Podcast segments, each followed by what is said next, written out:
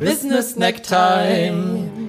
Es ist mal wieder Montagmorgen. Yay, Montag! Und das heißt, wir haben einen kleinen Impuls für dich, kurz, knapp, knackig, für die Woche mit einer kleinen Aufgabe zur Reflexion um in ein neues Gefühl mit dem Geld, mit deinem Geld zu kommen. Ja, und in der letzten Folge war das Thema, was wir erreichen, wenn wir aufhören, Geld zu verteufeln. Da haben wir ganz stark aus dem Nähkästchen geplaudert, was sich bei mir alles getan hat in den letzten Jahren und was sich auch bei Martin getan hat. Und davor die Woche hat uns Andrea Balschuh, Fernsehmoderatorin, Buchautorin und Videocoach, darüber berichtet, was sich bei ihr gerade jüngst in diesem Jahr zum Thema Geld getan hat. Und zwar sehr konkret erst vor zwei bis drei Monaten. Und Andrea hatte immer das Thema Schulden. Sie schleppt Schulden mit sich rum. Sie hat bei uns im Podcast zum ersten Mal darüber gesprochen, was das mit ihr gemacht hat.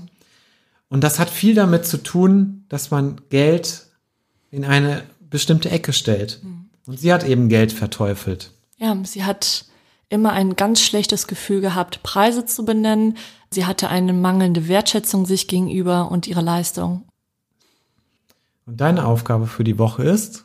Achte mal darauf, ob du dich schuldig fühlst mit Geld, wegen Geld, um Geld herum. Nein, Quatsch. Ja, genau, aber, ob, genau. aber ob du dich schuldig fühlst, zum Beispiel, wenn du Geld bekommst von jemandem oder wenn jemand sagt, hey, ich finde das total gut, was du machst, kann ich dich buchen, ob du dich dann schuldig fühlst, einen Preis zu nennen oder ob du dich schuldig fühlst, auf dein Konto zu gucken oder ob du dich schuldig fühlst, Geld auszugeben für etwas. Oder ob du dich schuldig fühlst, jemanden danach zu fragen, was denn mit dem Geld ist, das er dir geliehen hat, mhm. äh, dass du ihm geliehen hast. Genau.